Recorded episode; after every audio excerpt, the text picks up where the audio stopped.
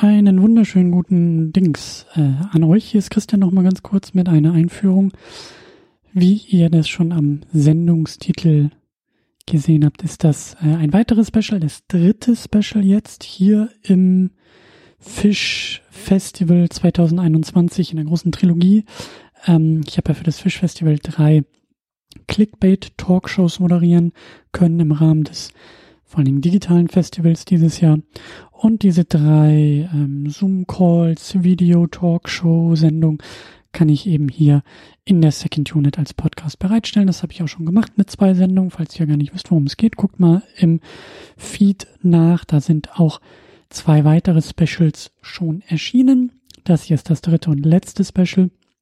Wir sind jung, wir sind da, lasst uns Filme machen.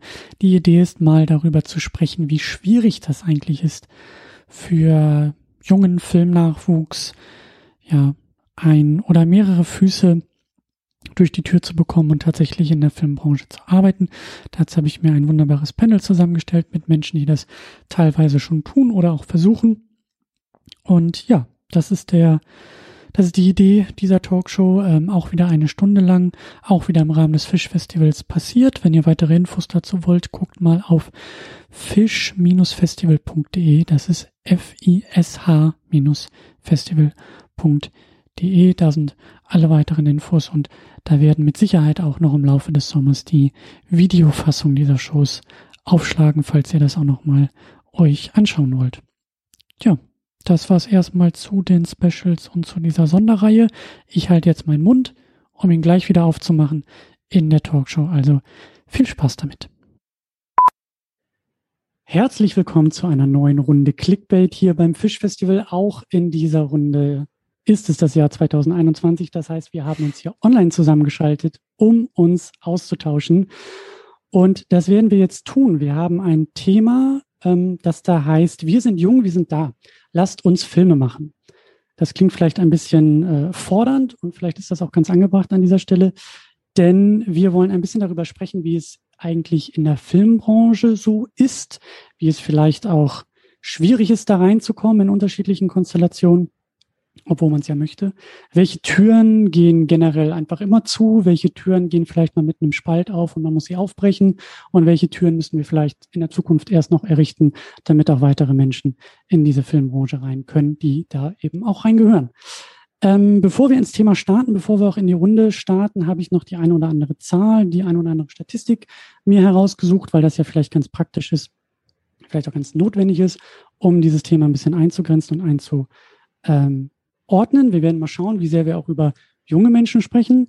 Äh, es geht aber vor allen Dingen auch eben darum, um über die Menschen zu sprechen, die dann in der professionellen Filmbranche auch ein bisschen fehlen.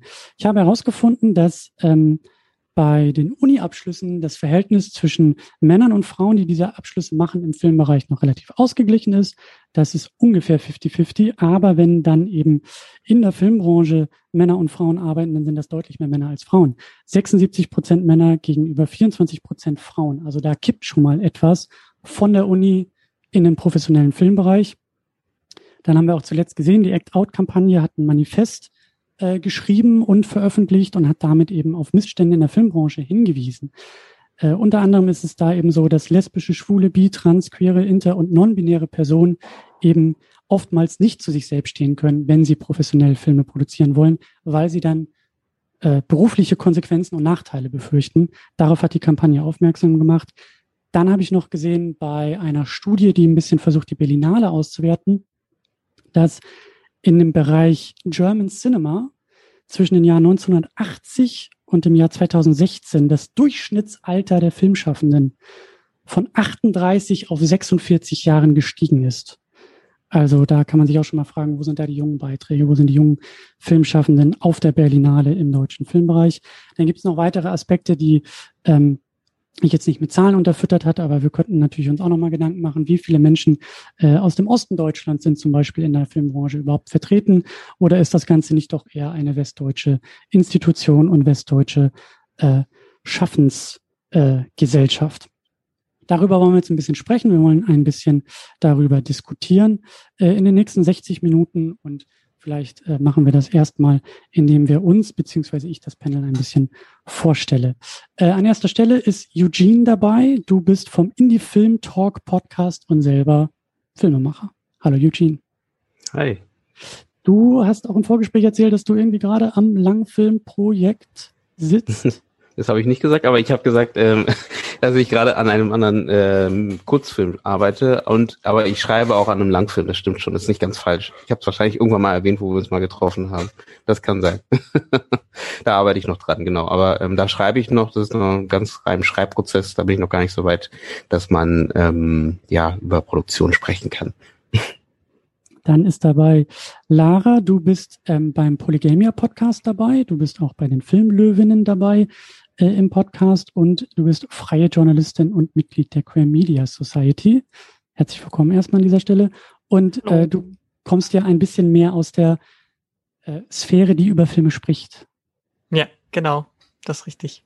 Oder hast du noch den einen oder anderen Kurzfilm in der Schublade? nee, aktuell nicht, weiß. tatsächlich. Ich habe viele Dinge in der Schublade, aber Filme machen da, also nicht, dass ich nicht Bock hätte, so, aber ich glaube, ähm, ich habe jetzt schon zu viele Ideen und Projekte für ein Leben. Und wenn ich jetzt auch noch Filme machen wollen würde, dann äh, das Einzige, was ich mal gemacht habe, ist bei einem Film, Hochschulfilm, Abschlussfilm mitgespielt. Das ist das, das war das letzte Mal, dass ich da irgendwie was Kreatives beigetragen habe. Ansonsten äh, bin ich eher auf der fiesen Seite, die Dinge auseinander nimmt. Aber auch da werden wir ein bisschen drüber äh, diskutieren und äh, diskutieren müssen. Ähm, als Selbstbeteiligter ähm, ist ja auch so diese Podcast-Szene sehr, sagen wir mal, einseitig an vielen Stellen. Mhm. Dann ist dabei Julie Gaston, du bist Filmemacherin und ähm, da musst du mich jetzt auch noch mal kurz ein bisschen aufklären. Äh, Le Gaston ist dein eigenes Label? Ist das eine Gruppierung? Genau, also Le Gaston ist eigentlich ein Künstlerkollektiv. Also wir produzieren in dem Sinne jetzt nicht keine Auftragarbeiten, wir machen nur unsere eigenen Sachen und äh, genau, sind gerade an unserem ersten Spielfilm dran in der Vorproduktion. Ja, da werden wir gleich auch noch ein bisschen äh, drüber sprechen. Und dann zu guter Letzt ist Shamila dabei, auch Filmemacherin. Und ähm, du bist, glaube ich, auch Mitglied in der Queer Media Society. Ist das richtig? Genau, das ist richtig. Hi. Hi. Ähm, ja, fangen wir vielleicht auch mit äh, dir ein bisschen an, denn ich habe in der Recherche gesehen, dass du äh, mit einem Kurzfilmprojekt beim Filmfestival in Hannover gewonnen hast. Das ist, glaube ich, auch schon ein bisschen länger her, aber du hast da so ein Mentoring äh, Programm äh, gewonnen, hast daran teilgenommen. Äh, kannst du dazu vielleicht ein bisschen was erzählen? Ja, gerne. Das war ähm, der Deutsche Nachwuchsfilmpreis mit meinem lesbischen Superheldinnen Science-Fiction-Film Blake, äh, der da gewonnen hat. Und äh, ich habe äh, unter anderem auch eine Patenschaft mit einer äh, tollen Produzentin gewonnen, die mich damals so ein bisschen begleitet hat. Das ist jetzt zweieinhalb Jahre her. Und ähm, ja, da war ich quasi so ein bisschen ihr Nesthäkchen und sie hat mir mit der Filmförderung geholfen, einfach generell mit ja, Drehbuchfragen, inhaltlich, organisatorisch, ähm, so Sachen. Und ist der Kontakt immer noch da? Also ähm, war das eher so, also wie du sagst, eher so eine, so eine Art ideelle Betreuung oder bist du auch irgendwie mit am Set eingespannt worden? Hattest du da irgendwie die Möglichkeit, in Produktionen teilzunehmen? Ähm, ja, wie, wie sah das aus? Ähm, also mittlerweile ist es eher so ein, ähm, wenn ich irgendwie Hilfe brauche oder wenn ich Fragen habe, kann ich jederzeit auf sie zukommen, aber es ist eher jetzt so eine inaktive Patenschaft. Ähm, die war natürlich im ersten Jahr sehr aktiv, aber mittlerweile ist es dann eher so ein, ja, sie ist so ein bisschen mein Backup immer, würde ich sagen. Ähm, und sie hat sich eher um meine Projekte gekümmert. Natürlich ähm, hat sie mir ein bisschen was gezeigt von, von den Kinofilmen, die sie damals produziert haben. Aber ich war dann eher immer, ähm, ja, wir waren eher immer bei meinen Projekten dann so im Fokus. Dann Eugene, ähm, du machst da mit deinem Indie-Film-Talk-Podcast ähm, ja Gesprächsrunden mit der Indie-Filmszene. Also da scheinst du ja sehr gut äh, vernetzt zu sein und dich ähm, auch sehr gut ähm, auszutauschen. Ähm, kannst du da vielleicht sehr allgemein gesprochen ähm, auch schon über Probleme sprechen oder hast du da ein Gefühl für was in der Filmbranche für Leute, die eben äh, aus dem Nachwuchsbereich da irgendwie rein wollen, was da so typische Schwierigkeiten sind, Probleme, die sich da auftun, wenn man vielleicht den ersten Langfilm realisieren möchte. Mhm. Ähm, naja, das Problem ist ja in der Regel, dass wenn du ähm, als jemand, der noch keinen Langfilm gemacht hast, musst du dich beweisen ne? und ähm, musst irgendwie zeigen, dass du das kannst, einen Langfilm umsetzen. Man muss dazu sagen, Langfilm ist immer trotzdem eine sehr wichtige Sache für den Filmschaffenden, ähm, weil das entscheidet so ein bisschen dann darauf hin, wie man weiter Filme machen darf, kann, etc. pp. So ein bisschen auch die Frage, die du ja so aus, äh, ausgangsmäßig hier gestellt hast, ist halt genau, ähm, wie wie geht's da weiter? Ne? Und da äh, meistens für viele Filmschaffende entscheidet da meist mit dem Langfilm dann die Karriere, wie man dann weitermacht. Man, man kann ganz viele Kurzfilme machen, aber der Markt ist trotzdem so, dass die Produzenten gerne einen Langfilm sehen, den du halt mit Schweiß und Blut gemacht hast, der hoffentlich sehr, sehr gut ist ähm, oder angekommen ist in irgendeiner Art und Weise. Und das ist dann die Möglichkeit für dich, ähm, weiter zu produzieren und weitere Projekte an Land zu ziehen. Das sieht man immer bei Kollegen, ähm, dass meistens dann der erste Langfilm dann doch, deswegen Indie-Filmbereich ist ja immer ganz spannend, weil das ist immer so der Bereich, wo dann halt äh, die Innovationen entstehen und wo dann halt jemand versucht, etwas zu machen und ähm, kann fallen, kann aber genauso gut auch richtig gut ankommen und dann geht's plötzlich los und dann interessieren sich plötzlich auch die kommerziellen Auswerter für dich und äh, möchten halt mit dir irgendwas umsetzen. Das heißt, es braucht erstmal diesen Langfilm als, ähm, ja, wie sagt man, als, als Türöffner, als ähm, Arbeitsprobe. Ähm, definitiv. Mhm. So, sorry, definitiv. Also das ist halt so ein bisschen, wie gesagt, als Türöffner genau das beste, beste Wort dafür. Also egal wie viele Kurzfilme du machst, in der Regel ähm, hilft es dir nicht, weil die Leute dir immer noch nicht vertrauen, dass du auch wirklich die 90 Minuten vollkriegen kannst mit dem, was du, mit dem Wissen, was du hast. Also du wirst dann trotzdem es schwer haben, einen Science-Fiction-Film zu machen, ähm, der halt äh, 90 äh, Minuten lang ist in Anführungsstrichen. Es kommt darauf an, auch natürlich, irgendwie, wie weit du dich auch vernetzt. Das ist ein anderes Thema vielleicht, was, was wir vielleicht auch heute aufgreifen werden, ist die Vernetzung. Ähm, ich glaube, das ist ein sehr wichtiger Teil in der Filmbranche, dass du halt Lust und äh, Lust mitbringst oder auch versuchst, die irgendwie auf, aufkommen zu lassen in dir, äh, dich zu vernetzen, mit Kollegen auseinanderzusetzen, bei Filmfestivals zu sein. Ich weiß jetzt Corona, deswegen ist ein bisschen doof, ähm, aber das ist genau das, was man gerade merkt. dass einfach Corona hat uns letztes Jahr in der Filmszene ganz schön hart getroffen, nicht nur, weil wir nicht drehen durften, auch weil einfach sowas wie Filmfestivals einfach nicht mehr da waren, wo man halt die Möglichkeit hat, Kollegen zu treffen oder neue Kollegen zu treffen, mit denen man halt vielleicht ein, ein weiteres Projekt umsetzt. Und ähm, deswegen ist Vernetzung Leistung ein wichtiger Teil, aber wie gesagt, der Langspielfilm ist halt dann die beste Möglichkeit. Heißt aber jetzt nicht, dass wenn du halt ein junger Mensch bist und anfängst, du musst sofort einen Langspielfilm machen. Also ich glaube, diese Spielwiese erstmal Kurzfilme zu machen, ist, glaube ich, schon mal ein guter Start, um erstmal Sachen auszuprobieren und um deine Kollegen zu finden, mit denen du halt diesen Langfilm machen möchtest. Ähm, Julie, du hast ganz viel genickt. Äh, du scheinst es ja durchaus zu bestätigen. Ähm, erzähl ja, doch mal total. ein bisschen. Ja, also total. Ich gehe da total 100 Prozent mit ein. Ich würde auch niemandem empfehlen, irgendwie sofort mit einem Langfilm zu starten, sondern erstmal Erfahrung zusammen mit, mit Kurzfilmen, viel auf Festivals zu gehen, Leute kennenzulernen. Ich meine, das ist auch, wenn jetzt nicht gerade Corona ist, einfach eine ganz tolle Atmosphäre auf so einem, auf so einem Festival. Und äh, ich habe auch so tolle, liebe Menschen da kennengelernt und kann es jedem nur empfehlen, auch diese Erfahrungen einfach mitzunehmen, weil man macht auch ganz viele Fehler am Anfang, ne, wenn man die ersten Kurzfilme dreht, wenn ich so zurückdenke. Und ähm, genau, das kann man sich dann sparen und kann sich einfach weiterentwickeln, auch eine eigene Sprache, einen eigenen Stil entwickeln, wenn man erstmal im Kurzfilmbereich anfängt. Aber ich glaube, das ist schon auch auf jeden Fall Realität, dass ein Kurzfilm nicht so richtig ernst genommen wird. Also man, wenn man wirklich professionell arbeiten will, dann muss man schon irgendwann einen Schritt zum Langfilm wagen, denke ich. Ich, ich will noch eine Sache hinzufügen. Ich, ich, ich mhm. finde es auch schade, dass es so ist. Ne? Also will ich dazu sagen. Also das heißt, weil für mich, ich finde Kurzfilme, die können so so schön packend sein und auch in dieser kurzen Erzählform so viel erzählen und so viel einbauen. Deswegen finde ich es schade, dass wir noch keinen Markt haben wirklich für Kurzfilme. Ähm, dass man halt sagen würde als junger Filmemacher oder als auch als gestandener Filmemacher äh, oder äh, filmschaffende Person, dass man halt sagt, hey, ich möchte halt ähm, auch gerne nur Kurzfilme machen. Ne? Das gibt's in der Literatur ja auch in gewisser Weise. Und ähm, das ist schade, dass es das äh, beim Film nicht gibt. Ähm, aber es gibt einfach den Markt noch nicht wirklich dafür. Und deswegen, genau ähm, wie ihr gerade gesagt habt, glaube ich auch, dass ja, das ist erstmal der Weg, um reinzukommen dann mit dem Langfilm. Lara, wie ist es denn bei dir so in der schreibenden, sprechenden äh, Zunft? Wie bist du da reingekommen? Wie war da so dein Weg? Also, wir haben schon geklärt, einen Kurzfilm hast du nicht gemacht, aber irgendwie musst du ja auch dahin gekommen sein, wo du jetzt bist. Ja, das war mehr oder weniger so ein bisschen Zufall.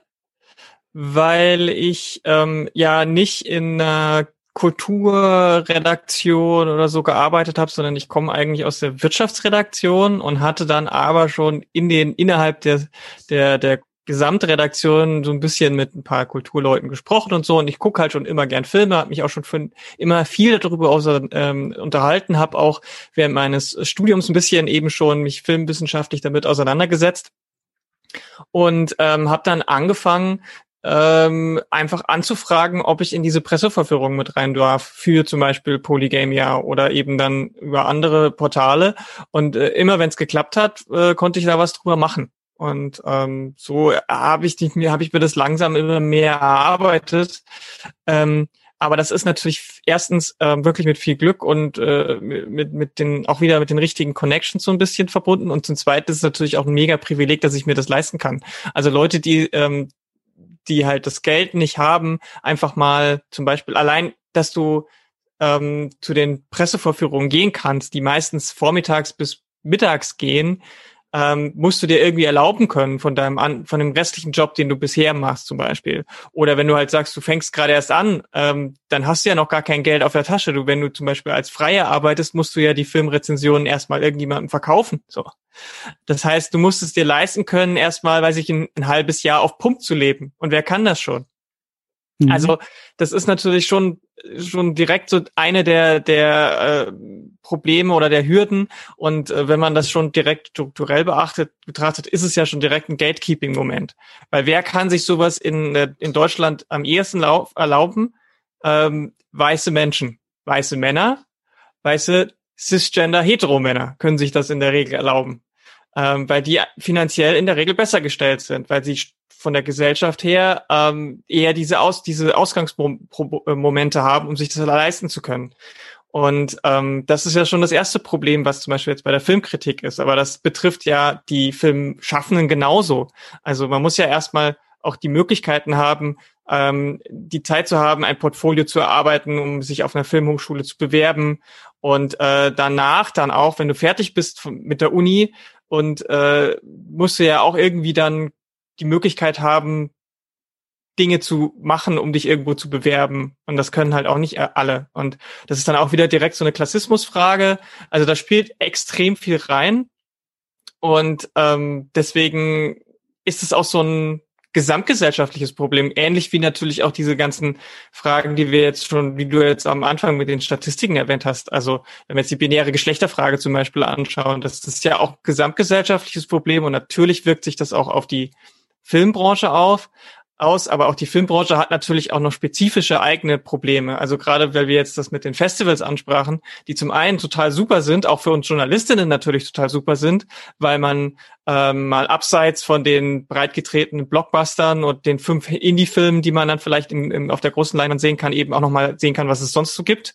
Und ähm, wenn man sich halt professionell mit Filme gucken beschäftigt, dann schaut man so viele Filme, dass man irgendwann halt auch merkt, was sich alles wiederholt. Und das ist dann auf Dauer vielleicht auch ganz schnell langweilig. Und dann sind solche Filmfestivals extrem erfrischend. Und man kann natürlich auch ein bisschen mit den Filmschaffenden reden und einfach mal hören, was bewegt die denn? Warum machen die denn Filme und was wollen die damit eigentlich mhm. aussagen? Weil die ja auch wiederum sonst nicht den Zugang zu Journalisten haben oder Journalistinnen haben. Ne? Diese Press-Junkets und so weiter, die gibt's in der Regel halt für die Großen, aber sicherlich nicht für die NachwuchsfilmerInnen oder die Indie-Filmerinnen, die den kleinsten Vertrieb auf der Welt haben. Äh, ein guter Punkt. Ich wollte eigentlich auch ein bisschen noch über Filmfestivals sprechen. Wir sind ja hier im Rahmen des Fischfestivals ähm, unterwegs, ein Filmfestival eben für den Nachwuchs. Ähm, ihr habt jetzt schon erwähnt, ähm, so aus der filmschaffenden Sphäre, äh, Kurzfilme sind ganz besonders wichtig. Wie Lara auch gesagt hat, man muss ja auch irgendwie die Möglichkeiten haben, diese irgendwie zu produzieren und zu machen. Aber Filmfestivals sind ja erstmal ähm, ein dankbarer Weg, um die Filme nicht nur zu machen. Man hat einen Anlass, um sie zu machen, man hat aber auch eine Plattform und eine Möglichkeit, diese Filme auch irgendwie auszuspielen und schon mal im Publikum zu zeigen. Ähm, Shamila, was ist so dein Eindruck? Was sind deine Erfahrungen? Was können Filmfestivals so generell leisten, um, sagen wir mal, diesen Weg in Richtung, ich möchte professioneller Filme machen, vielleicht auch davon leben, äh, in diese Branche irgendwie rein. Welchen, welche Möglichkeiten haben Filmfestivals, um diesen Weg vorzubereiten? Also ich glaube, für mich äh, der wichtigste Punkt war immer genau die Leute zu finden, die genauso für die Stoffe brennen, wie ich es auch tue. Also gerade wenn es jetzt äh, Genrefilm ist oder ein spezielles Genre, du siehst die Filme von anderen Filmschaffenden und du triffst sie ja auch im besten Falle. Und dann weißt du eben schon ganz genau, okay, ähm, die können das und das leisten, die brennen auch für die Stoffe, die brennen vielleicht genauso, wie du es tust. Und ähm, es ist einfach so, Kontakte sind alles und die richtigen Leute, um sich herum zu haben irgendwie. Ähm, das sind, glaube ich, so meine wichtigsten Bullet Points. Ähm, und mit den Kontakten kriegst du ja auch irgendwie neue Jobs. Du kommst in deren äh, Dummskreise rein, man trifft dadurch wieder andere Leute, angelt sich irgendwie von Projekt zu Projekt und dadurch wird man auch immer immer größer oder man verdient auch immer ein bisschen mehr Geld, weil die Projekte sich dann so von allen äh, Richtungen irgendwie anbahnen und du dann immer von verschiedenen Ecken neue Angebote bekommst oder mal eine Anfrage oder du selber dann äh, irgendwie in den verschiedenen Bereichen fischst und das war für mich auf jeden Fall so der größte Faktor immer. Abgesehen von Spaß und Filme zu schauen. Ja, ähm, ich, äh, ja, das kann ich bestätigen. Also nichts so schön als ein Filmfestival, bei dem man irgendwie ein ganzes Wochenende eingesperrt ist und irgendwie äh, Dutzende Filme guckt, die man sonst vielleicht auch irgendwie gar nicht. Hm. Ähm, ja, große Liebe für Filmfestivals, aber ähm, ja, auch ein schöner Input, ne? Wollte ich auch noch hinzufügen. Also ich finde es auch ein super Input, auch ähm, allgemein nochmal die Kollegen, das von den, von den Kollegen zu sehen und auch, ich meine, man lernt am Ende äh, man erfindet ja das Rad in der Regel nicht zu 100 Prozent neu. Ne? Man nimmt ja Sachen, die man halt irgendwo gesehen hat, baut sie um und ähm, macht sie zu dem, was man halt erzählen möchte oder baut die vielleicht für seine Geschichte ähm, in, in die eigene Geschichte ein. Und dementsprechend ähm, finde ich das auch ein super spannenden Input einfach. Ähm, ich war jetzt gerade äh, beim Filmfest Bremen das war eine Hybridveranstaltung ähm, mit sehr viel Vorsicht natürlich, was jetzt so äh, Corona-technisch angeht. Ähm, und da habe ich auch einen Film, äh, Basenji zum Beispiel, von einem Regisseur aus Nepal ge gesehen. Ich habe den Namen leider vergessen. Und da habe ich mit dem gequatscht und super spannend. Es war ein, ein POV-Film, also ein Film aus der Ego-Perspektive.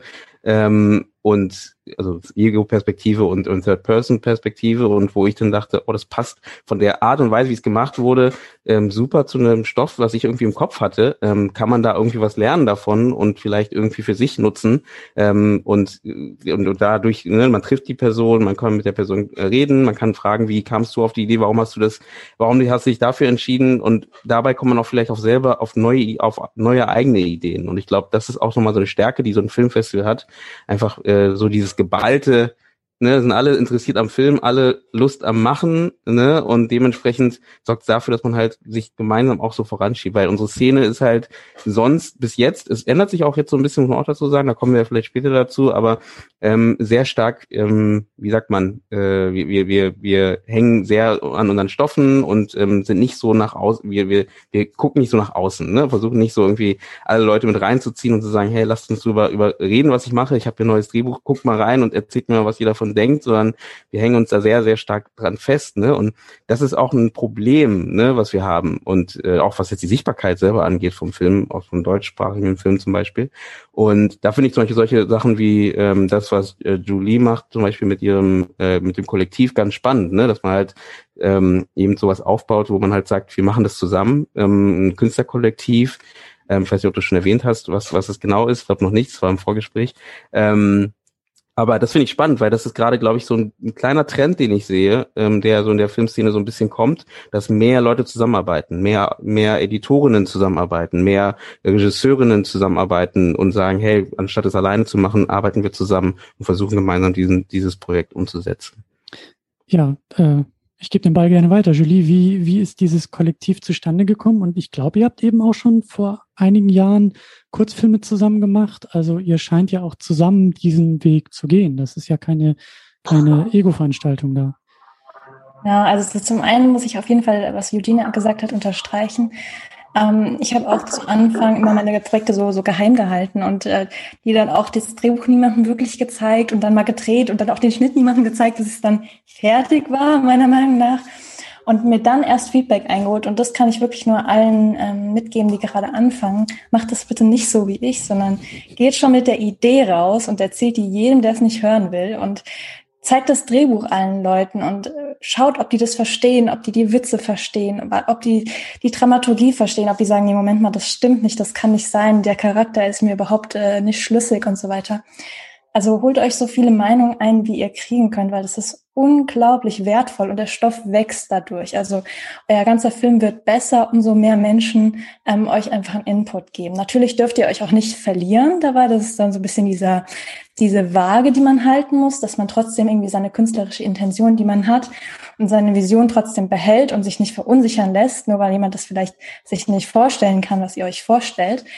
Aber jetzt, wenn es nur um den Stoff geht, nur um den Inhalt geht, ähm, oder auch einfach zu sagen, wie setze ich eine Idee um? Also mir hat so meine Hochschule, meine Professoren, wirklich so ziemlich jeder immer gesagt, nee, das geht nicht. Das geht nicht. Sowas kann man nicht machen. Das gibt's hm. nicht. Sowas hat noch nie jemand gemacht. Äh, so kann man keinen Film machen. ja, oder das ist viel zu teuer. Und ähm, ja, ich habe es dann halt irgendwie trotzdem gemacht. Oft ging's nicht tatsächlich, aber es war ein riesen Lerneffekt. Manchmal ging's aber. Ne? Und dann ähm, ja, muss ich einfach sagen, dass ich da sehr, sehr happy bin, dass ich dann auch ähm, ja dieses Kollektiv, von dem wir gerade gesprochen haben, so äh, entwickelt hat, dass äh, wir uns quasi so zusammenfinden und auch stetig wachsen. Also es besteht im Kern eigentlich aus, aus vier Personen. Wir arbeiten schon seit ähm, sechs Jahren zusammen an Filmen. Aber so im großen Team sind es dann so um die 40 Personen, die immer mal dazukommen, mal wieder gehen und äh, immer ihren tollen Input dazugeben. Und ja, da bin ich einfach unglaublich dankbar für, für diese äh, tollen Menschen in meinem Leben. Und wie gesagt, ähm, bin auch immer offen dafür, neue Leute kennenzulernen und ähm, ja, die mit in, zu integrieren in das Team, in die Stoffe. Und ja, also wenn ihr Lust drauf habt, dann könnt ihr gerne auf unsere Seite mal gehen, äh, Leben ist Gastor. und äh, dann könnt ihr euch das einfach mal anschauen, was wir machen und mir einfach schreiben. Und ihr sucht auch noch nach weiteren Teammitgliedern. Ja, warum nicht? Also, zum, also zumindest nach, nach ähm, Kreativen, nach Leuten, die einfach gerne Filme machen, die denen das Spaß macht und ähm, ja, vielleicht auch Leute, die einfach mal reinschnuppern. Also wir haben, wir brauchen noch immer Setrunner, wenn jemand jetzt ganz frisch drin ist in der äh, in der Community und einfach mal gucken will, kommt gern. Also wir sind da ganz offen. Ähm, Lara, wie ist es, wie ist es denn so ähm, mit Networking im ja in der Filmkritik? Also hm. nimmt man sich da nicht eher die Jobs weg, als dass man sich da gegenseitig verbandelt und äh, Banden bildet? Hm. Ja, das ist ein ganz, ganz schwieriger äh, Punkt bei uns in, in dieser Zunft, weil es tatsächlich so ist. Die ähm, begehrten Plätze in den Presseverführungen und aber noch begehrtere Plätze dann in den Publikationen werden halt immer weniger. Ähm, also es ist Kulturkritik ist prekär in dem Sinne, weil es äh, so eine Stelle ist in der deutschen Medienlandschaft, die gerade im Printbereich, aber auch in anderen Bereichen echt immer mehr schrumpft so, immer weniger Leute müssen immer mehr abdecken. Das sehe ich schon daran, dass die Kulturredaktionen immer kleiner werden, dann im schlimmsten Fall eine Person über jeden Film schreiben muss, den dieses Blatt dann rausgibt. Und ähm, wir wissen ja, dass ja bei Filmschaffenden auch so, äh, man hat eben gewisse Arten von Film, Genre und so, über die kann man halt mehr sagen, die liegen einem auch mehr, da hat man auch mehr Spaß dran und andere halt überhaupt nicht. Und wenn aber jetzt ein eine Kritikerin über alle Filmgenres schreiben muss, dann ist es natürlich extrem schwierig. Also vor allem auch, weil natürlich dann immer nur eine Sicht in diesem Blatt steht. Ähm, und die auch die KritikerInnen Zunft ist ja noch lange nicht divers genug, ähm, um, um mal m, hm, auch ein bisschen diese, diese, diesen, diese neuen Leute zum Beispiel zu unterstützen, weil genau das ist ja auch das Ding. Also wenn über deinen Film nicht geschrieben wird oder gesendet wird oder wie auch immer, dann hast du ja auch keine Chance. So, also ähm, wenn jetzt sich die eine Person in der Kulturredaktion für die drei Filme entscheidet, die eben nicht dein Film sind, dann ist es, dann bist du unten durch. Und warum macht die Person das? Weil sie dich vielleicht noch nicht kennt. So, weil auch da ist natürlich schon so, dass viele Leute sich auch untereinander kennen und man auch irgendwann so ein paar Namen kennt und sich auch auf den Festivals kennt. Und ähm, das ist, also auch da ist dieses Problem natürlich da und ähm, ist es nicht gut bezahlt und ähm, viele, die da so wie ich frei arbeiten, die da bewerben sich dann drei auf den gleichen Film und dann kriegt's eine und die anderen beiden sich, gucken dann in die Röhre so äh, im, im, im klassischen Sinn und das ist natürlich auch nicht so gut. Und auf der anderen Seite hat sich halt dieses Do-it-yourself-Ding äh, finanziell noch nicht rentabel durchgesetzt. Also klar, wir podcasten, wir bloggen, wir machen Videos auf YouTube, aber äh, wie viele können davon leben? Also da gibt's dann vielleicht eine Person unter 100, die so viel Klickzahlen hat, dass sie von den Werbeeinnahmen äh, ein bisschen was rumkommen hat. Aber die sind ja, die Werbeeinnahmen, das darf man auch nicht überschätzen. Das sind erstmal Centbeträge und dann, äh, also dieses Crowdgefundete, das ist, äh, kann auch auf lange Sicht nicht die Lösung sein. Erst recht nicht eben für, für wenn es dann wieder darum geht, möglichst ähm, vielfältige Stimmen in der Fil Filmkritik zu haben. Ja, das Thema Finanzen ist ja auch für die filmschaffende Zunft immer wieder ein großes Thema. Ne? Also die Drehbücher sind irgendwie da, die Ideen sind da, wie Julie gesagt hat. Niemand glaubt dran, weil das ist absolut unmöglich zu drehen, aber man will's. Und dann ist ja, glaube ich, immer so eine der ersten Fragen, ja, wie, wie bezahlt man's? Also wie, wie äh, wie wird's finanziert? So, da stelle ich mir als Außenstehender auch vor, das ist eine der ersten, vielleicht auch äh, krassesten Hürden irgendwie, um auch mit dem eigenen Stoff ähm, diesen, wie wir ja schon am Anfang gesagt hatten, diesen, diesen Zugangsschlüssel irgendwie ähm, aufzutun, der ihm vielleicht irgendwie da in diese, in diese Branche weiterhilft, vor allen Dingen auch bei langen Filmen, bei größeren Produktionen. Ähm, Shamila, vielleicht hast du da ähm, Erfahrungen mitgemacht? Äh, so was, was, was sind die größten Schwierigkeiten, um die eigenen Stoffe zu produzieren? Und vielleicht hast du ja auch schon die ein oder andere ähm, Idee oder die eigene oder andere Erfahrung gemacht, die vielleicht diese Schwierigkeiten ein bisschen aushebeln kann. Hm. Also Geld ist auf jeden Fall die erste Sache, auch bei Kurzfilmen. Da gibt's äh, glücklicherweise relativ viele Fördermöglichkeiten. Also gerade regional kann man da immer gucken auf den ähm, regionalen Medienanstaltenseiten, als zum Beispiel Medienboard in Berlin-Brandenburg oder NRW Filmstiftung, die haben immer eigentlich ein ganz großes Kurzfilmkontingent. Ähm, oder es gibt auch mittlerweile private Förderung vom Verein, da muss man sich ein bisschen durchklicken, aber es ist auf jeden Fall eine Möglichkeit, ähm, da ein gewisses Budget zu kommen, um erstmal irgendwie vielleicht die Technik zu finanzieren und jedem ja eine kleine kleine Summe Geld äh, zu geben.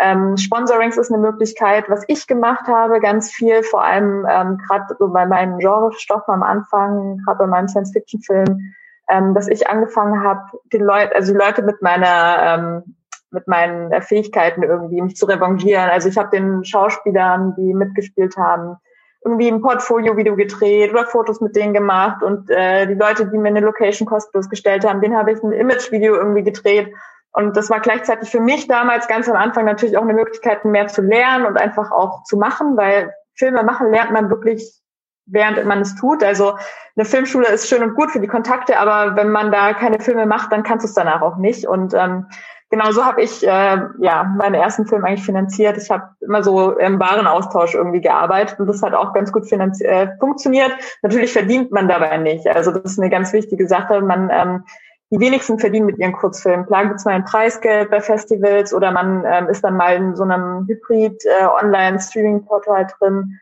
Aber das große Geld kommt damit meistens nicht rum in der Regel. Ähm, deswegen muss man einfach weitermachen und dann darüber hinaus auch ähm, ja, Richtung Langfilm gehen, Richtung Werbung gehen, Musikvideos machen, sowas.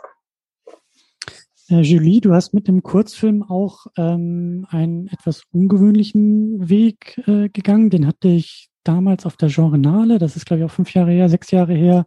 Ähm, da ist mir der Film erstmal sehr positiv aufgefallen. Das war so ein kleines, so ein kleiner Märchen-Kurzfilm, äh, der auch sehr ernsthafte Themen verhandelt hat. Und das hast du in Zusammenarbeit mit einem Verein irgendwie produziert. Vielleicht kannst du da ein bisschen was erzählen, wie diese Zusammenarbeit zustande gekommen ist und was für Möglichkeiten dir das eröffnet hat. Mhm, genau. Also das war Hänsel tatsächlich mein allererster Kurzfilm. Und ich muss dazu sagen, ich bin totale Quereinsteigerin. Ich habe eigentlich ähm, freie Kunst und Bühnenbild studiert und habe dann bin dann auch so ein bisschen ähm, über verschiedene Kollegen, die mich dann gefragt haben, hm, kannst du mal bei mir Kostüm machen, kannst du mal bei mir Setdesign machen, bin ich dann so da reingestolpert und habe so immer mehr gemerkt, ähm, dass mein Herz irgendwie dafür schlägt, äh, selber Filme zu machen. Und äh, weil meine Ideen immer, immer relativ ausartend, relativ teuer sind, habe ich dann schnell gemerkt, okay, nee, also von meinem bisschen äh, BAföG kannst du das nicht finanzieren, das, das funktioniert nicht.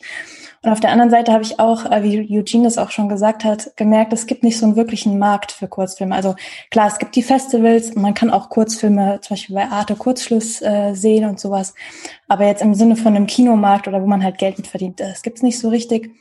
Und ähm, auch die ganzen Kurzfilme, wo ich zuvor mitgearbeitet habe, war dann immer so traurig, dass die ganz viel Anstrengung und ganz viel Herzblut und Liebe gekostet haben, sage ich mal, aber nicht wirklich was eingespielt haben oder ja nicht mehr wirklich gezeigt wurden, in der Schublade verschwunden sind. Und ähm, ich hatte damals die Idee, einen, einen Kurzfilm zu machen über das Thema Kindesmissbrauch, aber das nicht zu zeigen. Also quasi so, eine, so ein verschlüsselter, ein verschlüsselter Film und habe mir überlegt, okay, wer könnte jetzt mit so einem Film was anfangen? Also wo könnte der Film nachher einen Nutzen bringen? Und ähm, habe dann so recherchiert im Internet und habe ein paar tolle Kinderschutzvereine gefunden und habe denen das Projekt vorgestellt, habe gesagt, hey, ich möchte einen Film machen, der kostet so und so viel Geld in der Entstehung und ich möchte, dass ihr den nachher verwenden könnt, also dass ihr den nachher in Schulen zeigen könnt oder was auch immer. Und äh, da war dann tatsächlich ein ganz toller Verein, der mich dann auch noch bei weiteren Filmen unterstützt hat, äh, der dann total an die Idee geglaubt hat, es total super fand und gesagt hat, ja, das machen wir. Und ähm, die haben dann das zum Teil finanziert, zum Teil hatten wir dann Crowdfunding gemacht und äh, ja, es flossen von allen Seiten irgendwo noch ein bisschen Sponsorengelder rein, wie das immer so ist. Ähm, ja, aber ohne den Verein wäre es tatsächlich nicht gegangen. Und ähm, die haben auch ihr Wort gehalten. Also der, der Film Hänsel, der läuft tatsächlich aktuell immer noch an äh, pädagogischen Programmen. Ne, mittlerweile haben wir 160 Kooperationspartner für das Projekt. Und ja, das freut mich einfach, dass der Film weiterlebt, obwohl er jetzt schon irgendwie sechs Jahre in der Welt rumgeistert. Ja, und das kann ich auch nur wirklich allen Kurzfilmemachern empfehlen, wenn ihr irgendwie ein, ein Thema habt, ähm, was euch betrifft oder was ihr gerne ähm, ja, verbreiten wollt mit eurem Kurzfilm, dass ihr einfach guckt, wer ist daran interessiert, wo könnte ich Partner finden, ähm, und einfach netzwerkt und einfach anruft, einfach E-Mails hinschickt. Ähm, ja, keine falsche Scheu zeigen sozusagen. Ja, ja also äh, eigene Wege gehen, ne? Eigene, äh, ja. ja. eigene, vielleicht auch abseitige von irgendwelchen äh, klassischen Wegen versuchen zu finden und zu gehen. Ähm, Lara, wie ist denn das eigentlich so ähm, mit strukturellen Schwierigkeiten. Mhm. Da gibt's ja so einige, du hast es auch schon erwähnt, gerade auch in den Redaktionen, aber auch in der Filmbranche generell, bei den Filmschaffenden, dass ja eben auch sehr stark weiße cisgender Männer bevorzugt werden, weil man produziert vielleicht am liebsten mit denen, mit denen man schon immer irgendwie produziert hat. Mhm. Das bedingt sich alles so ein bisschen gegenseitig. Ich habe es in der Einleitung schon erwähnt, du bist Mitglied und Shamila ja auch in der Queer Media Society. Was genau, genau. ist diese Queer Media Society und was tut sie und wie versucht sie vielleicht eben auch diese strukturelleren äh, Dinge anzugehen? Die Queer Media, Society, Queer Media Society ist äh, eine freie Vereinigung, ein freier Zusammenschluss von queeren Medienschaffenden, ähm, unter anderem auch Film, aber nicht nur. Also es geht auch um Literatur, es geht ähm, um digitale Medien, es geht um analoge Medien, aber alle, die irgendwie mit Medien zu tun haben. Journalismus zum Beispiel gibt es auch noch als Sektion. Es gibt verschiedene Sektionen. Ähm, es gibt jetzt auch eine neu gegründete Sektion zum Beispiel für Trans extra. Und ähm, wir versuchen äh, in der Society dieses Thema ähm, überall irgendwo auf die Tagesordnung zu bringen, weil ähm, es einfach einen signifikanten Missstand gibt. Also wenn man sich ähm, einfach nur mal die kalten Zahlen anguckt, dann stimmt die Erhebung, wie viele Menschen in Deutschland sich offen als queer bezeichnen und wie viel Prozent ähm, in den Medien auftauchen, einfach überhaupt nicht über, äh, zusammen. Also ich glaube, ähm, man spricht da so von ähm, sieben bis acht Prozent leben offen äh, queer in irgendeiner Art und Weise, also LGBTIQ. Ähm, ähm, oh, die Dunkelziffer ist wahrscheinlich höher, mindestens zehn Prozent. Und die Prozentzahl in den Medien ähm, ist aber weit darunter. Also die, glaube ich, geht von eins bis drei, je nachdem, wie man da Glauben schenkt.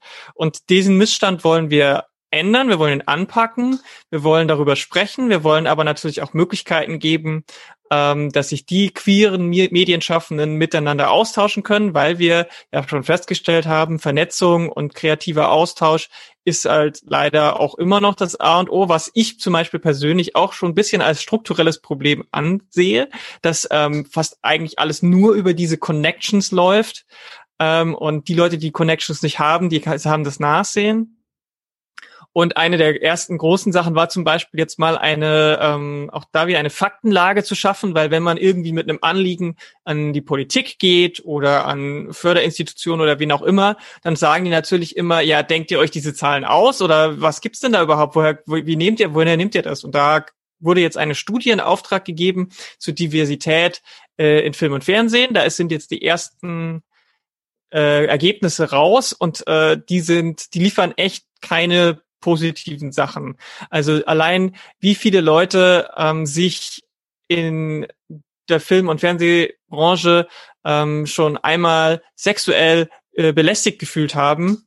Ich glaube, das waren fast 90 Prozent oder so und das geht natürlich gar nicht. Und ähm, wir haben es vorhin schon mal kurz angesprochen, ähm, da, wie viele Leute sagen, sie ähm, verstecken ihre queere Identität im Arbeitskontext, weil sie befürchten müssen, dass ihnen äh, ansonsten ähm, Karrierechancen entgehen. Also wenn ich zum Beispiel sage, ich äh, bin lesbisch oder schwul, dann ähm, werden bekomme ich Aufträge nicht. Das und zwar sowohl als äh, Drehbuchautorin, als Regisseurin, als Schauspielerin, weil es dann heißt, ich werde dann nur auf diese Sache ähm, reduziert.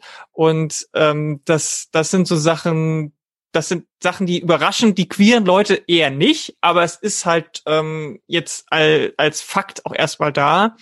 Und ähm, damit dagegen wollen wir halt in unseren Arbeitsgruppen versuchen anzugehen, indem wir ähm, die Politik ansprechen und äh, klare Forderungen formulieren, die dann hoffentlich auch umgesetzt werden.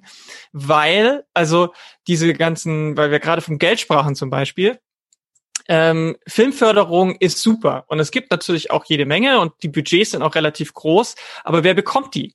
Die Filmförderung, und das hat ähm, die, da, da gibt's äh, mehrere Erhebungen, ähm, die Filmförderung bekommen zu 90 Prozent äh, cisgender Männer. Und das geht halt nicht. Da, und das kann, also gerade im Jahr 2020, jetzt sind wir 21, aber die Erhebungen sind natürlich aus den letzten Jahren, dann da darf das einfach nicht mehr sein. Also ich meine, MeToo ist jetzt auch schon mehrere Jahre äh, äh, vorbei und was heißt vorbei? Passiert, sage ich eher. Und es passiert immer noch. Mhm. Ähm, und trotzdem sind diese, sind diese strukturellen Probleme noch da, dass die Förderung bei den, also die Frauen, die Filme drehen dürfen, ähm, tun sich schwerer, bekommen seltener das Geld und bekommen dann auch noch weniger Geld. Also wenn man mal von diesen ganz großen Projektproduktionen, wo man dann, ähm, wo man ja, wo, wo viele Medienschaffende und Filmschaffende ja hinwollen, zum großen Kinofilm. Wie viele, und das ist jetzt wirklich immer nur sehr binär gedacht, ne, weil wir sind erst, wir sind leider erst am Anfang, diese Erhebungen äh, zu machen, ähm, von den ganz binär Männer und Frauen gab es in den letzten Jahren eine Handvoll Frauen, die ein Budget von über fünf Millionen Euro hatten, während Männer zig Männer so viel Budget hatten. So. Also es ist halt immer noch verschwindend gering, was einfach auch das Geld bedeutet, das, das harte Geld, worauf es halt leider auch ankommt.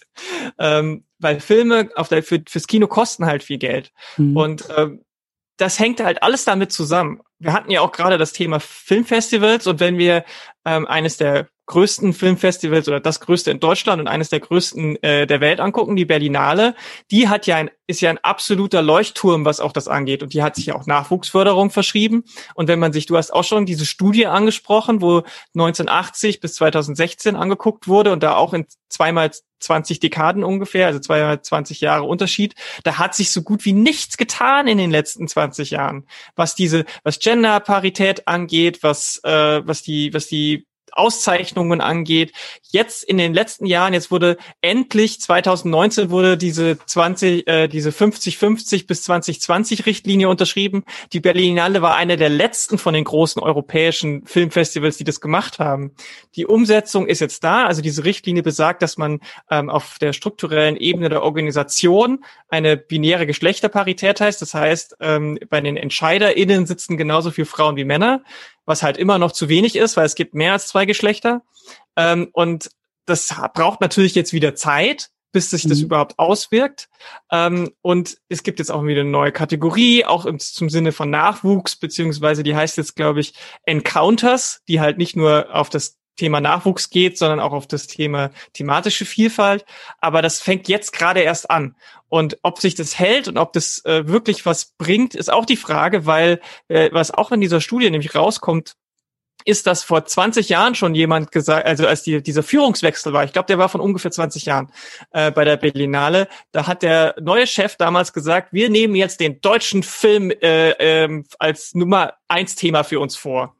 Und die Anzahl an deutschen Filmen, die dann auf der Berlinale gezeigt wurden und ausgezeichnet wurden, ist sogar weniger geworden als vorher. Also nur weil sich die jetzt das vornehmen, heißt es noch lange nicht, dass sich da was, dass was ändert.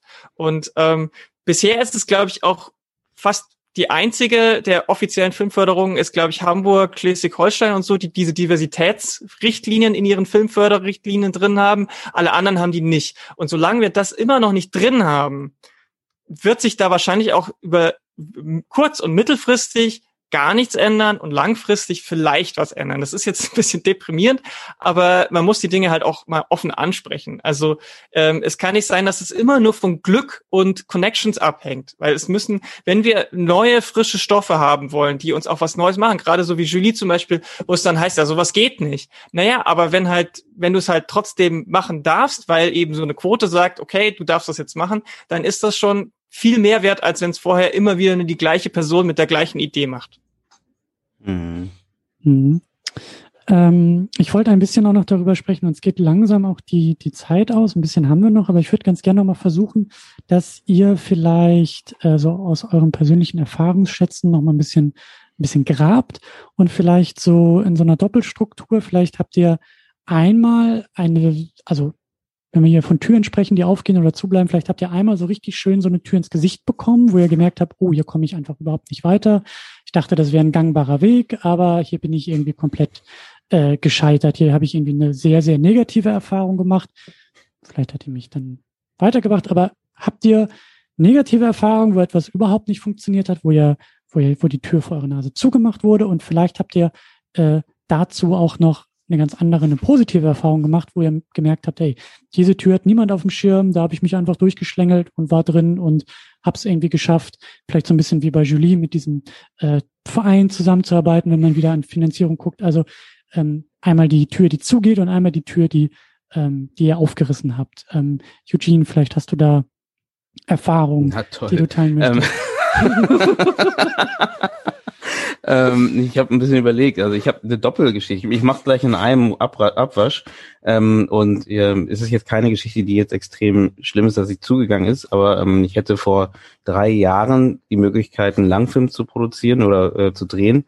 Und äh, das, die hängt zusammen mit einer sehr guten Geschichte, was so ein Festival bieten kann, weil ähm, ich war beim bei der Berlinale ähm, und habe da mich mit einer äh, Produzentin, hab eine Produzentin getroffen bei einem Panel.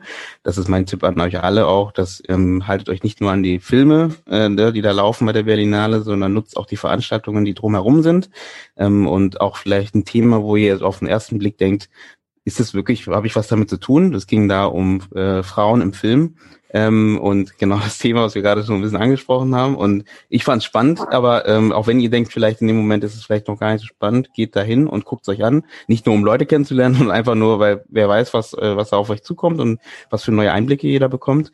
Und da habe ich eine nette Produzentin kennengelernt aus Estland und ähm, wir haben da uns gut verstanden und dann ähm, ähm, bin ich mit einem Stoff nach nach Estland äh, geflogen und habe ihr das gepitcht dort und äh, konnte es ihr nochmal äh, zeigen. Wir sind dann nochmal zum, zum, äh, zur Filmkommission gegangen und haben uns das nochmal da ne, schön aufgebreitet und so. Ende der Geschichte ist leider, es hat nicht geklappt. Wir haben es nicht umgesetzt bekommen wegen ähm, Polit ja, etwas komplizierten Politikum äh, in der Region. Aber ähm, äh, genau, wo, da komme ich jetzt kurz zu der negativen Sache. Was ich negativ fand, war, weil wir das Thema Diversität hatten, dass ich zum Beispiel bei meinem Pitch Paper, wo ich über mich als als äh, Regisseur schreiben sollte, ähm, wollte die Produzentin, hat nett gefragt, aber ob ich da vielleicht auch ein bisschen mehr Geschichte von, also irgendwie Geschichte von Einwanderung mit einbauen könnte in das Ganze. So. Weil das natürlich besser zieht. Es ging um eine, eine Geschichte von ähm, äh, so Einwanderern, lustigerweise natürlich zufällig auch, aber ähm, die halt äh, nach, nach Schweden eingewandert sind und ähm, ihr ging schon darum, dass es halt darum geht, dass ich irgendwie da ein bisschen mehr in diese Richtung was zeigen kann und sagen kann, siehst du, der ist ja auch, hat auch eine schwierige Geschichte und deswegen kann er das gut erzählen. Deswegen das Problem gibt's auch, äh, ne, auch bei uns Regisseuren und Regisseurinnen und ähm, dass wir äh, da, das finde ich nämlich auch ein bisschen schade, dass man dann oft sehr stark reduziert wird auf das Thema. Ne? Dann soll, soll der schwarze Filmschaffende eben auch lieber einen Film über irgendwie das Thema machen und nicht nur über einfach irgendwas erzählen. Und ähm, das höre ich auch öfter von Kollegen und das dachte, da habe ich noch mal, bin ich noch mal, habe ich selbst noch mal drüber nachgedacht und dachte so, ach krass, so kann es auch sein.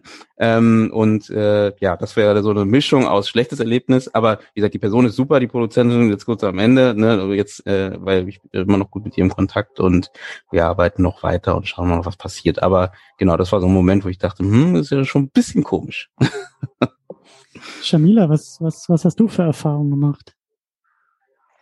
Ich glaube, generell kann ich sagen, dass man ständig gegen Türen rennt. Zumindest kommt es mir so vor. Also gefühlt ist äh, ist ein einziger Gang mit sehr vielen Türen.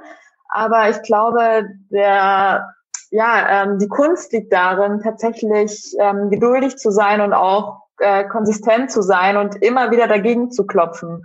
Und irgendwann gehen die Türen auf. Also das ist zumindest meine Erfahrung, nicht aufzugeben, sich nicht irgendwie entmutigen zu lassen, wenn man oft gesagt bekommt, du, du kannst das nicht oder das funktioniert nicht oder es ist nicht die Zeit dazu oder Deutschland möchte die Stoffe nicht sehen oder whatever. Ähm, immer der Intuition vertrauen, ähm, dem Feuer vertrauen, das in dir brennt und gegen die Türen klopfen und irgendwann gehen die auf. Und ähm, ja, das ist so die Message, die ich, also ich habe jetzt keine konkrete Geschichte, aber so, das ist so meine Erfahrung die letzten Jahre gewesen, dass man einfach dabei bleiben muss und sich nicht entmutigen lassen sollte. Ja, aber das ist ja auch eine wichtige Erfahrung, ne? Also diese Beständigkeit, die, also ähm, die Türen, die halt zu sind, äh, dann eben auch mit sehr viel Energie einreißen zu müssen.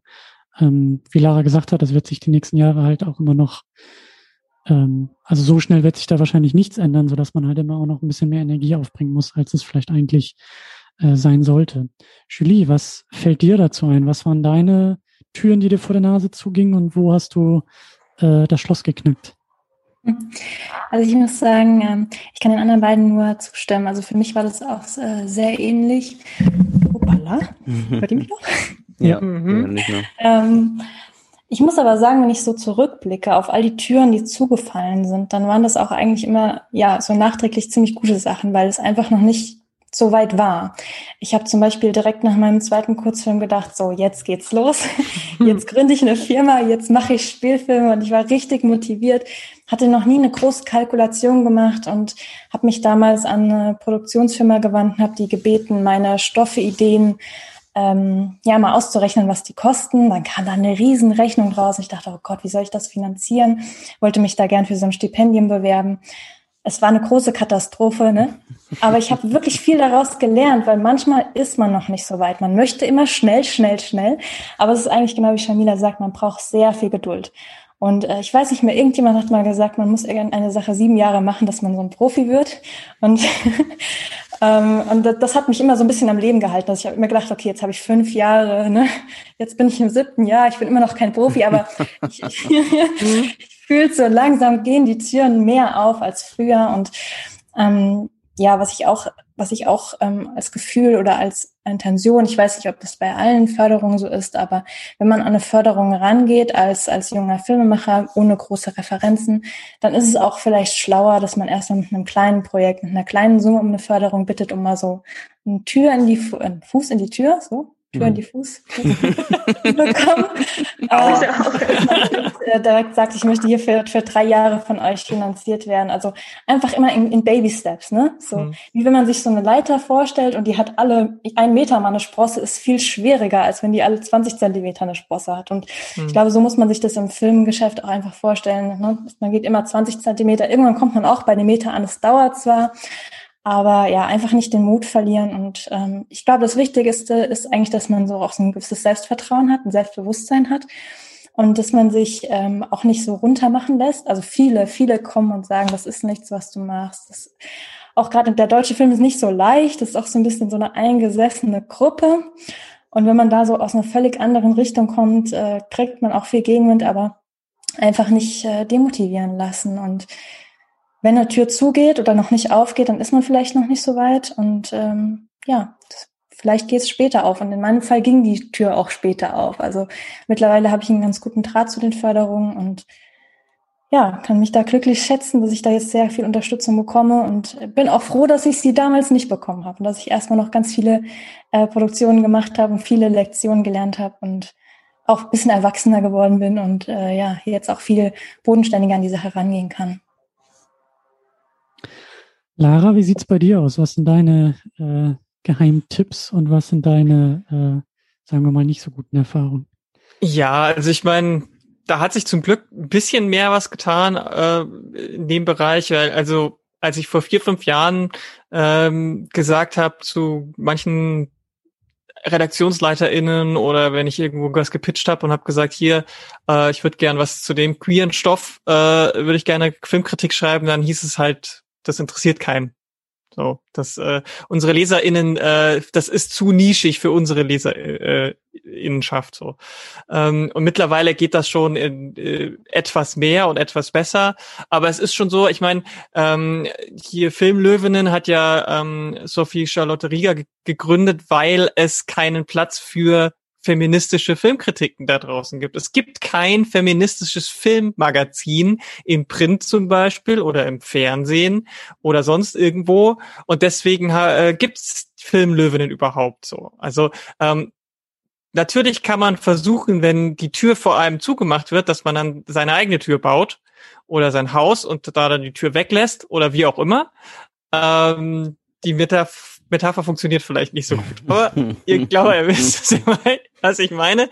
Ähm, selber machen ist natürlich immer eine gute Idee. Und ich glaube, auch beim Filmschaffenden ist es so, dass man natürlich viel heute auch einfach selber machen kann. Oder nicht einfach, man kann heute viel selber machen. Einfach ist es in den wenigsten Fällen. Ähm, man hat zumindest so ein bisschen die Möglichkeit, über gewisse Dinge im Internet und so vielleicht auch einen alternativen ersten Schritt zu gehen, um sich auch auszuprobieren, weil ich glaube tatsächlich auch, das ist das, was ich auch so mitgekriegt habe, ähm, dass man macht, man lernt durchs Machen und man macht am meisten, man lernt am meisten, wenn man Fehler macht. Mhm. So. Und ähm, die ersten Filme sind selten die besten. Und deswegen ist es vielleicht auch ganz gut, dass man am Anfang so Dinge selber ausprobiert. Und ähm, gerade so das Thema Kurzfilme, ähm, vielleicht einfach mal den, den Kurzfilm äh, auch mit low bis no Budget drehen, Dinge ausprobieren, die, die einem im Studio gesagt wurden, die gehen gar nicht, und dann den Kurzfilm auf YouTube stellen. Ähm, vielleicht Kommentare deaktivieren, wenn man das nicht so gut ab kann, aber zumindest mal so raushauen und dann kann man das zeigen. Dann hat man halt diese Plattform, die man vorher nicht hatte. Das funktioniert natürlich nicht immer und auch äh, so Social Media Hypes funktionieren nicht immer, aber es ist eine weitere Möglichkeit, glaube ich. Und ähm, wenn das für die Filmkritik funktioniert, dann könnte ich mir vorstellen, dass es unter Umständen vielleicht auch für ein paar Leute äh, auf der kreativen filmschaffenden Seite funktioniert. Darf ich, darf ich noch was hinzufügen zum Thema Druck? Ich, ähm, also weil wir sind ja gleich äh, wahrscheinlich schon zu Ende. Ich sehe schon äh, äh, wie, wie so, so ein Haken langsam kommt raus. Der Abspann schiebt ähm, sich schon mal drüber. So. ähm, nee, ich wollte noch sagen, mit Druck auf jeden Fall, äh, dass man einfach vielleicht sich einfach nicht so viel Druck macht. Ne? Also ich glaube, das ist auch sowas, was Kollegen und Kolleginnen oft machen, sich da zu viel Druck zu machen, zu sagen, bis 30 muss ich meinen ersten Spielfilm gemacht mhm. haben, ne? Bis bis 35 muss ich das und das geschafft haben. Und das ist äh, erstens, ich meine, Film ist auch Erfahrung, ne, was auch viel mit reinspielt, bevor du einen guten Film machen kannst. Und deswegen ähm, diesen Druck vielleicht so ein bisschen wegmachen und sagen, hey, ich mache einfach, ich probiere. Ähm, ich weiß, wer war das? Ich glaube, John Carpenter hat mal gesagt, äh, dass man am besten äh, immer pro Film denken sollte und nicht, also man sollte Filme machen, nee, einen Film machen und nicht Filme machen. Äh, mhm. Die Idee ist hier, dass du einfach dich wirklich immer, immer auf den nächsten Film konzentrieren sollst und nicht drüber nachdenken sollst, oh, ich muss jetzt irgendwie, ne, erstmal den und dann kommen diese zehn anderen, ähm, sondern einfach mal Filme machen und, äh, und Film machen. Und ähm, das wäre das eine und das zweite ähm, wäre einfach in der Zeit einfach viel lesen, viel, ne, viel lernen, viel von Kollegen gucken, was die machen ähm, und davon lernen weil immer, das ist ja mal der Satz, äh, was Quentin Tarantino etc. sagt, just do it, ne, geht los und macht Filme, das stimmt zum Teil. Ähm, äh, wie, äh, ähm, also das, das stimmt zum Teil, weil das einfach, das ist doch sehr viel Arbeit und wie Lara richtig gesagt hat, das ist einfach, es kostet uns ist viel Arbeit etc. Aber ähm, es stimmt schon, weil man halt einfach, man lernt auch nur beim Machen, das haben wir auch schon jetzt ein paar Mal gesagt und dementsprechend glaube ich, die Kombination ist es, dass du halt dir die Zeit nimmst, dich auch dann beschäftigst, wirklich verstehst, wie es funktioniert ähm, und dann äh, alles nochmal auf den Kopf stellen kannst. Und ich glaube, das ist dann äh, die, die hohe Kunst, die wir versuchen hier umzusetzen. Und wenn, wenn, wenn man das gut hinkriegt, dann kann man auch äh, äh, gute Filme machen. Aber es kommt automatisch mit der Zeit und deswegen, wie gesagt, zurück zum Druck. Druck wegnehmen, ihr, ähm, ihr kriegt das hin.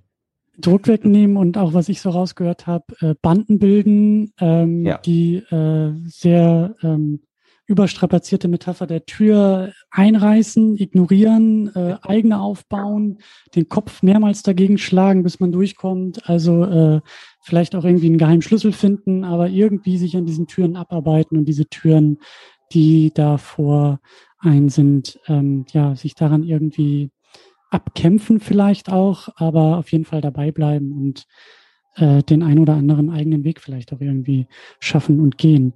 Ähm, ja, ich mache hier langsam zu. Das hat mir sehr, sehr viel Spaß gemacht. Erstmal vielen Dank in die Runde, dass ihr alle dabei wart, dass ihr alle äh, diskutiert habt. Vielen Dank fürs Zuschauen, vielen Dank fürs Weiterdiskutieren hier im Rahmen vom Fischfestival. Wir haben noch zwei weitere Shows, äh, liefen davor, laufen danach. Könnt ihr euch auf jeden Fall nochmal anschauen. Und zwar geht es einmal um Corona Killed the Cinema Star. Da diskutieren wir, was für Probleme Kinos in der Pandemie haben und ob wir überhaupt Kinos nach der Pandemie noch brauchen zum Filme schauen. Ähm, und das äh, nächste Panel ist Winden ist nicht Hollywood. Wie kann man international erzählen, wenn man regional produziert? Also welche Möglichkeiten äh, gibt es bei uns allen vor der Haustür, die cineastisch sind und die von allen eingefangen und eben auch angeschaut werden sollten. Ja, ich sage nochmal vielen Dank, viel Spaß mit dem weiteren Programm hier beim Fischfestival und äh, bis zum nächsten Mal oder bis zum nächsten Jahr. Tschüss. Ahoi. Danke. Tschüss. Tschüss.